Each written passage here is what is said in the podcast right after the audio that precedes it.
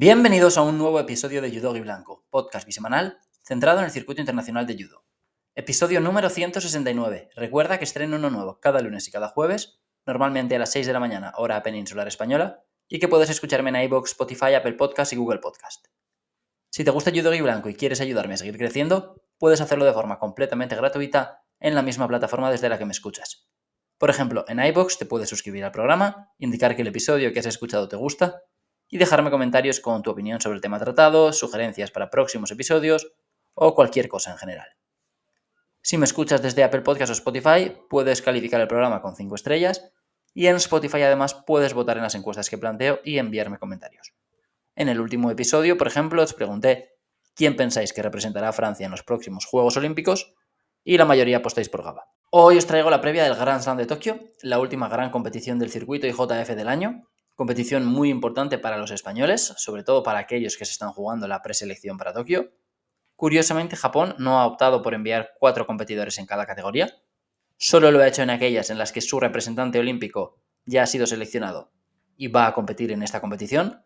En esas envían a ese representante y a un judoka más. En las otras categorías envían a cuatro. Es decir, en las categorías como menos de 60 kilos, donde el representante olímpico no está claro, habrá cuatro competidores.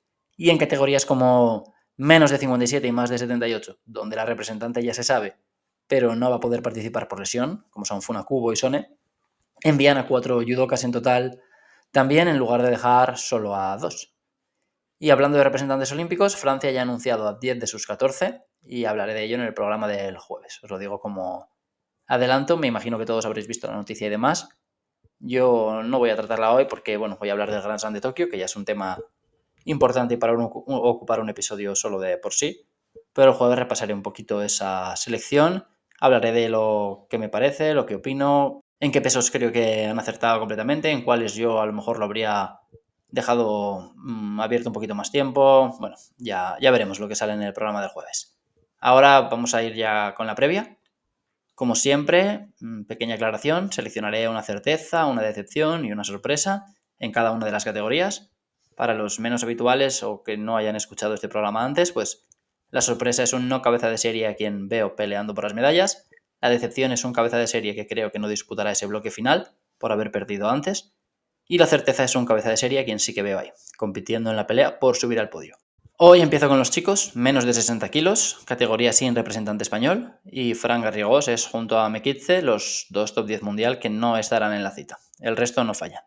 Lin, Agayama, Yang, Agayev, Sardalasvili, Revol, Taiwan y Kalmatov. Revol competirá sabiendo que Mekitze ha sido escogido para representar a Francia. Mekitze, por cierto, es el número 9 del mundo y Fran el 1, o sea, número 1 del mundo, menos de 60 kilos. Es una pena que no vaya a poder cerrar el año como, como número 1, a no ser que, bueno, varios de los competidores, sobre todo Harim Lee, pues lo hagan muy, muy mal aquí, porque habría molado mucho que, que acabara en primera posición, habría sido bueno para el judo español. El principal atractivo de esta categoría, desde mi punto de vista, es que veremos a Takato y Nagayama. El primero parte fuera de los puestos de cabeza de serie, el segundo sí que empieza como rankeado. Podrían pegarse en semis, en repesca, en el bloque final. Dependerá del sorteo, porque al haber cuatro japoneses y solo uno como cabeza de serie, pues cada uno irá por un cuadrante y podrían no enfrentarse en semifinales o en repesca, como digo, o no enfrentarse o no coincidir hasta el bloque final. Los otros dos japoneses son Nakamura, que debuta en Grand Slam, campeón del mundo junior y bronce en Portugal el año pasado, derrotando a Fran en cuartos, e Iguchi, que estuvo en el Campeonato del Mundo Junior de 2015, donde perdió con Harim Lee. Hay varios duelos de compatriotas, aparte de los japoneses, claro. Smetov y Serikbayev por Kazajistán, Leshuk y Kalmatov, Revol y Valadie Picard, Bliev y Zerbekov. Junto a Gayev, el otro representante azerí será Imranov, a quien este año le hemos visto ganar el Europeo Junior y ser subcampeón del mundo junior también. Y bueno, hablando del pronóstico, mi certeza va a ser Nagayama. Es el judoka más en forma de la categoría, las últimas veces que le he visto competir. Mi decepción sería en Taiwán, aunque creo que también se puede caer Kalmatov, creo que se puede caer Revol, y casi cualquiera que se crucen con Takato, con un buen día de bala de Picard, con un Smetov un poco más en forma de lo que hemos visto últimamente. Es una lista dura, vaya.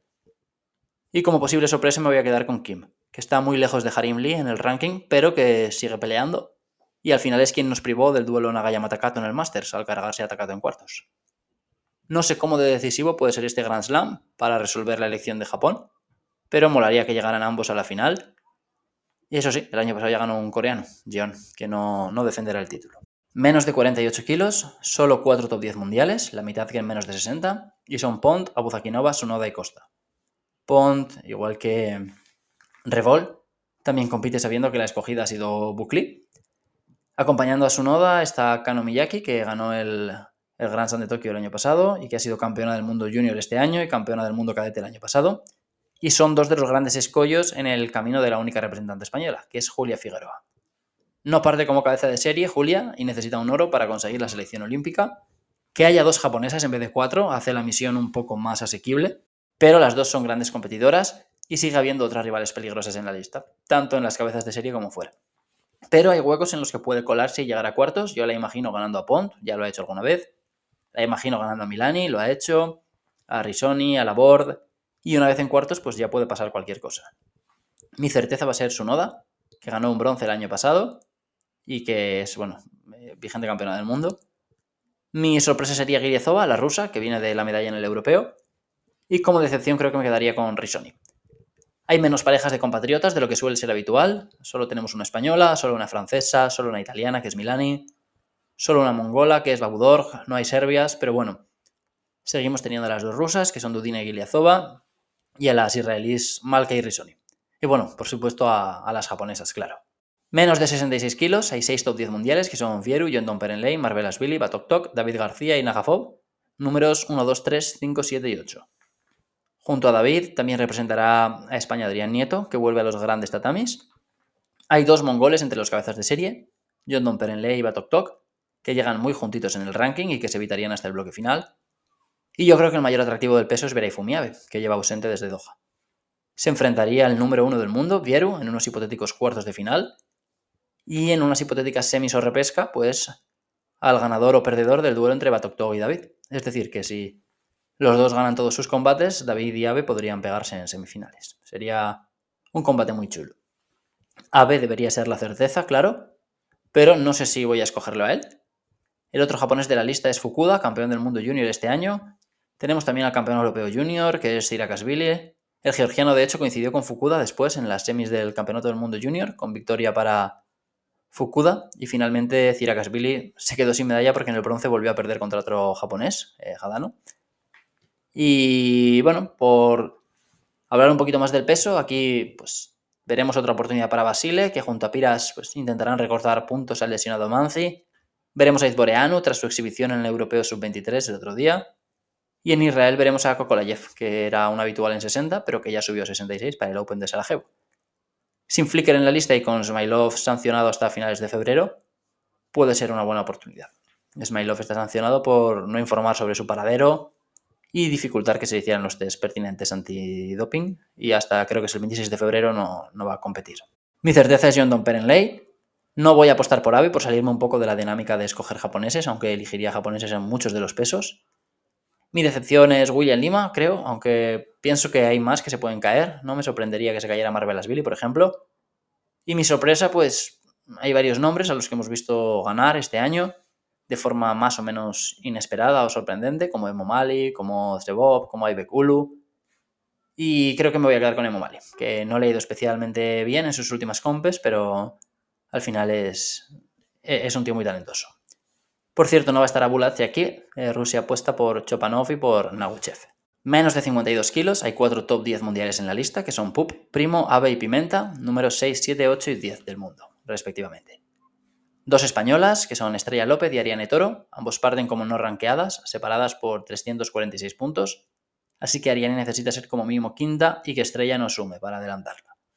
Junto a Ave, Japón envía Camilla, campeona del mundo junior hace unos meses.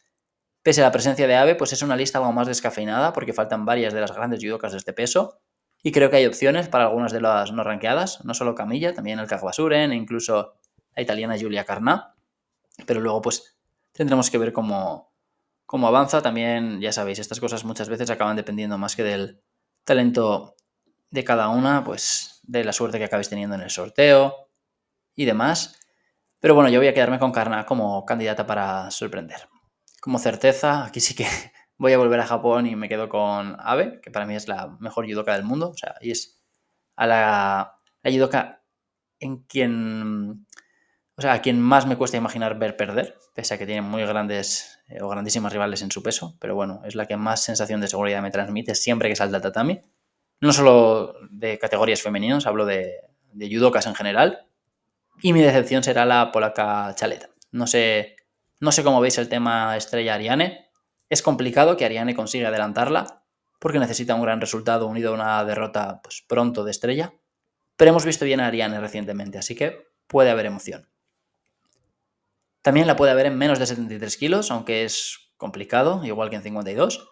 Salva Cases y Jorge Cano empiezan fuera de los puestos de cabeza de serie, separados por casi 800 puntos. Aquí Jorge necesita un oro y que Salva caiga antes de cuartos.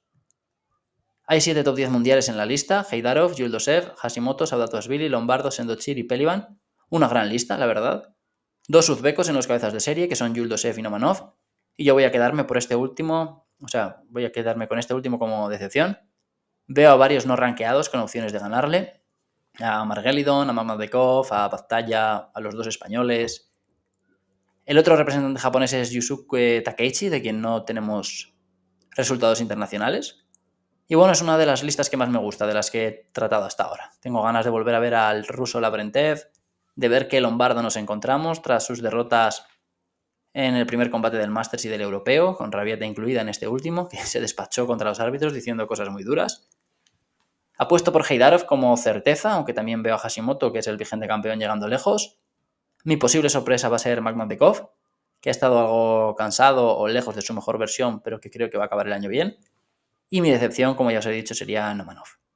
Menos de 57 kilos, hay 5 top 10 mundiales, que son de Gucci, Klimkate, Rafaela Silva, Liparteliani y Nelson Levy.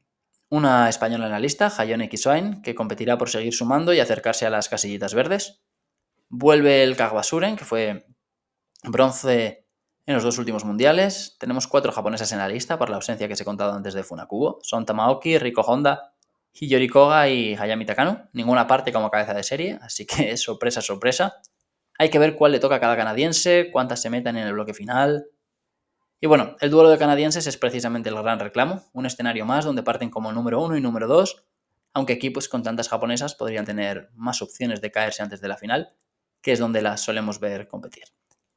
Toprak debutará con Azerbaiyán. Las rusas Kurbo Mamadova y Galiskaya también añadían un poquito de picante desde los puestos de no ranqueadas. Y hablando del pronóstico, pues mi certeza es Klimkate. Siempre la veo un pelín más fiable que Deguchi, aunque me serviría cualquiera de las dos. Mi decepción es Jessica Lima, que creo que puede caer con muchas no ranqueadas. Y mi sorpresa es la rusa Kurbo Mamadova, que estuvo brillante en el europeo, pero pese a ese oro, pues todavía no le da para partir como cabeza de serie. Menos de 81 kilos, categorías sin españoles y con 7 top 10 mundiales, que son Kase, Schmidt, Lee, Gauthier, Molay, Magmadekov y Muki. Cierra los cabezas de serie el vigente campeón olímpico, Nagase, representante japonés, que junto a Kaito Amano intentarán conseguir pues, una medalla para los locales. Es una lista muy atractiva, pese a la gran ausencia de Grigalasvili y pese a la triste ausencia para nosotros de españoles. Tengo ganas de ver al coreano Lee, que para mí es el segundo mejor judoka del peso por detrás de Grigalasvili. Tengo ganas de ver cómo está Said Molay, a quien las lesiones pues, le han fastidiado bastante durante este año. Azerbaiyán dobla con TKF, que también va sacando sus resultados. Y centrándome en el pronóstico, voy a dejar a Case como decepción. No está siendo muy constante ni regular este año, pese a que ha sido subcampeón del mundo y ha tenido picos altos. Me parece que aquí puede ganar, pero también se puede caer en cualquier momento. Y bueno, pues también está bien arriesgar de vez en cuando en el pronóstico. Aunque no es la primera vez que lo cojo a él este año como, como decepción. Como posible sorpresa me cuesta algo más. No sé si la Tisev saldrá muy reivindicativo tras su eliminación tan temprana en el Europeo Sub-23. Creo que Karapetian, que ganó en Abu Dhabi, puede volver a hacerlo muy bien. Pero voy a quedarme con Gerbekov, que es un tío que suele tener algo de mala suerte. Pienso que debería tener un palmarés más amplio. Pero este año le hemos visto ganar al Bayrak, a Shimit, a Gautier y confío en que lo haga bien aquí. Y mi certeza es Lee, el, coreano, claro. Menos de 63 kilos, 8 top 10 mundiales, que son Pinard, Sarir, Takaichi, Rensal, Simanska, Ozbas, Horikawa y Leski. Dos japonesas cabezas de serie y otras dos, Yamaguchi y Takaki, que no lo son, parten fuera de esos puestos de privilegio. Es una competición, una lista a priori difícil para Cristina Cabaña y Saray Padilla, que llegan tras quedarse a las puertas del podio en el Open de Perth separadas por 265 puntos. Sarai necesita un buen resultado, creo que debería ser quinta y que Chris no puntuara, porque un séptimo puesto da 260 puntos. Y con ese resultado, a priori no recordaría los 265 que él la separan de Cristina. El año pasado ganó Takaichi y hubo cuatro japonesas en el podio. Este pues, podría volver a pasar. Eh, esta situación se dio en 48, 57 y 63. Este año me parece más difícil. Eh, bueno, no es que me lo parezca, es que lo es porque en muchos pesos no hay cuatro japoneses. Entonces, pues en eso ya es imposible que haya pleno. Pero creo que 63 es como que quizá el gran candidato a que esta situación se vuelva a dar. Voy a repetir con Takaichi como certeza. Creo que Rensal se puede caer porque tiene un muy mal historial con japonesas. Creo que es 1 a 11 o algo así. Y mi sorpresa es la coreana Kim, que saca medalla allá donde va y que dentro de no demasiado pues acabará colándose en el top 10 y empezará a partir como cabeza de serie y eso. En casi todas las competiciones que haga. Si mantiene la progresión, claro, o el ritmo más bien. Menos de 90 kilos, hay 8 top 10 mundiales, que son de Bekauri, Murao Bobonov, Silva Morales, Macedo, Parlati y Van Tent. Los dos georgianos encabezan la lista. Nos quedamos con ganas de verles en el europeo, pero esa derrota inicial de Maisuradze con Zegang destrozó ese sueño bastante rápido. Es otra categoría sin españoles, pero aquí sí es relevante el papel de los franceses, porque el peso sigue abierto. Todavía no se ha elegido el representante. Aquí estará solo Clerget y bueno, pues un buen resultado podría ayudarle. Mi certeza es Becauri. Me, apetece bastante verle pegarse otra vez con Murao, que es un duelo muy bonito, que empezaron ya compitiendo como juniors. Mi decepción es Parlati, porque no está muy fino últimamente el italiano. Ojalá me equivoque. Y como posible sorpresa, pues hay varios cabezas de serie muy sólidos aquí, pero me gustaría ver a Tripel hacerlo bien. No sé si la rodilla le va a dejar competir, ni en qué condiciones lo hará, pero el año pasado fue subcampeón derrotando al campeón olímpico Masu Baker, derrotando a Murao, que es otro japonés. Y mm, es un escenario que se le da bien Tokio, porque también ganó la medalla olímpica aquí, o bueno, las medallas olímpicas, porque ganaron también por, por equipos. Si no es Tripel, pues hay, hay otros candidatos, eh, varios clásicos del peso como Wak, como Igolnikov, como Niman. Y bueno, pues por nombrarle también está Safrani, el húngaro. Eh, recientemente proclamado campeón europeo sub-23. Aunque viendo la lista y tal, me sorprendería que, consiguiera llegar tan lejos.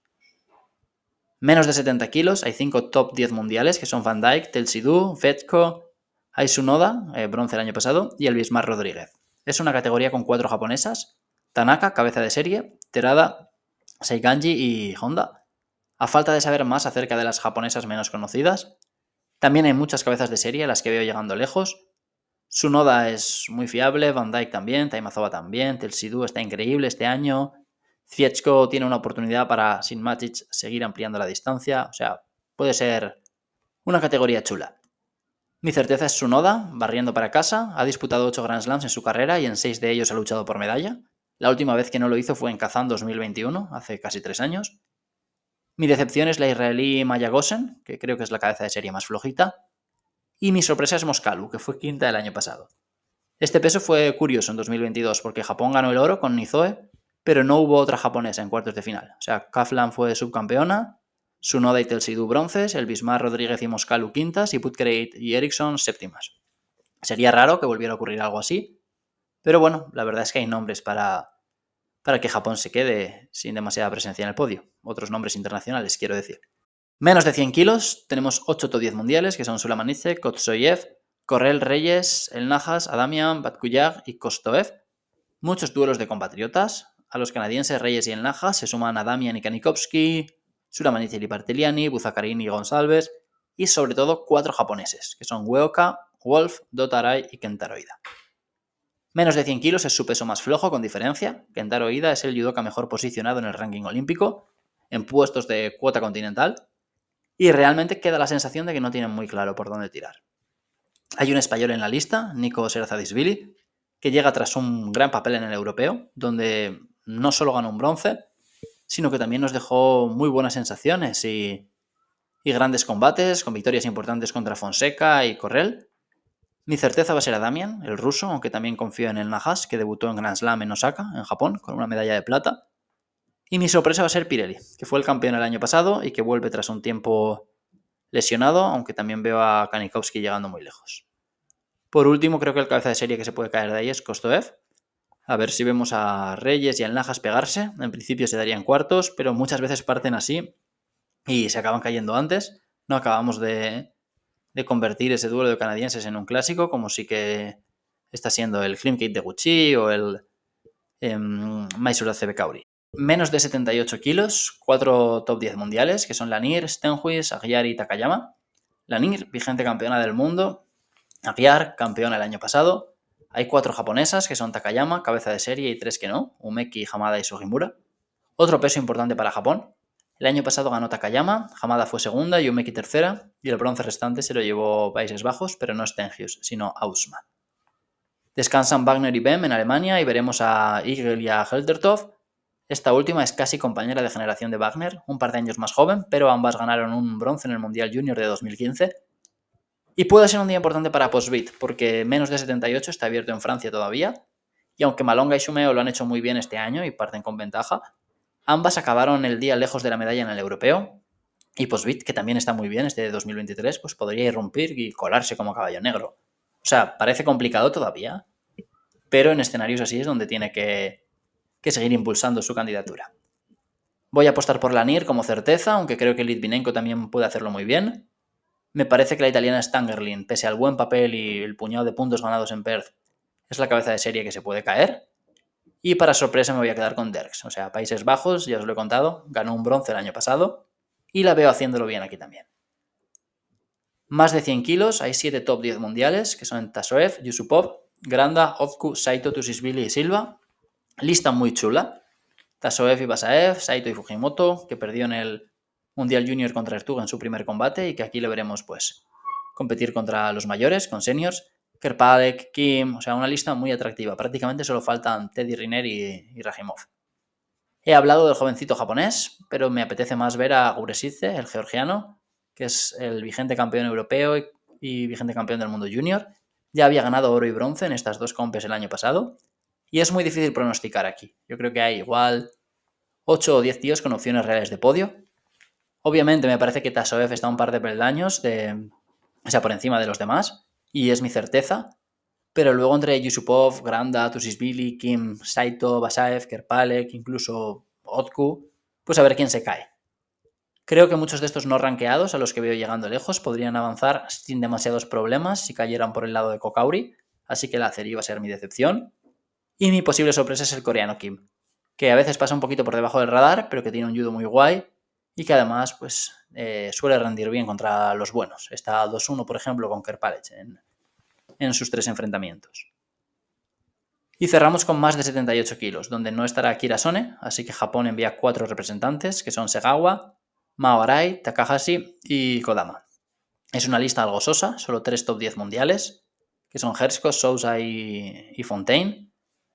Dos cabezas de serie francesas, Fontaine y Coralheim, dos neerlandesas, que son Camps y Stevenson, que siguen con su duelo particular, y otras caras habituales del peso, como Tavano, Billy, que llegan un año muy malo, Berlikas, Omar Saikan, pero no vemos, em, no vemos a gran parte de la artillería, ¿no? O sea, nos falta Dico, nos falta Tolofua, nos faltan las chinas, que también añaden siempre mucha, mucha gracia al peso. Ya llevamos mucho tiempo sin ver de forma recurrente a Idalis Ortiz. Em, no está Sone, pero tampoco está Tomita. Entonces, pues se ha quedado la lista un pelín, un pelín sosa, desde mi punto de vista.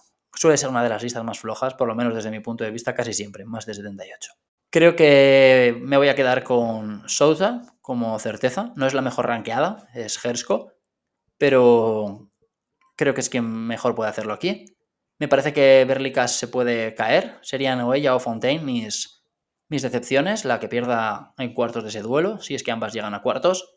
Y para sorpresa, pues podríamos poner a cualquiera de las japonesas. Algunas prácticamente no las conozco. Os voy a dejar elegir a quién queréis vosotros, pero mira, yo diré a Kodama, que es quien parte desde más abajo en el ranking. Y hasta aquí el programa de hoy. Espero que os haya gustado la previa. Como os digo, en el próximo episodio os traeré mi reflexión y mi comentario sobre los 10 seleccionados de Francia.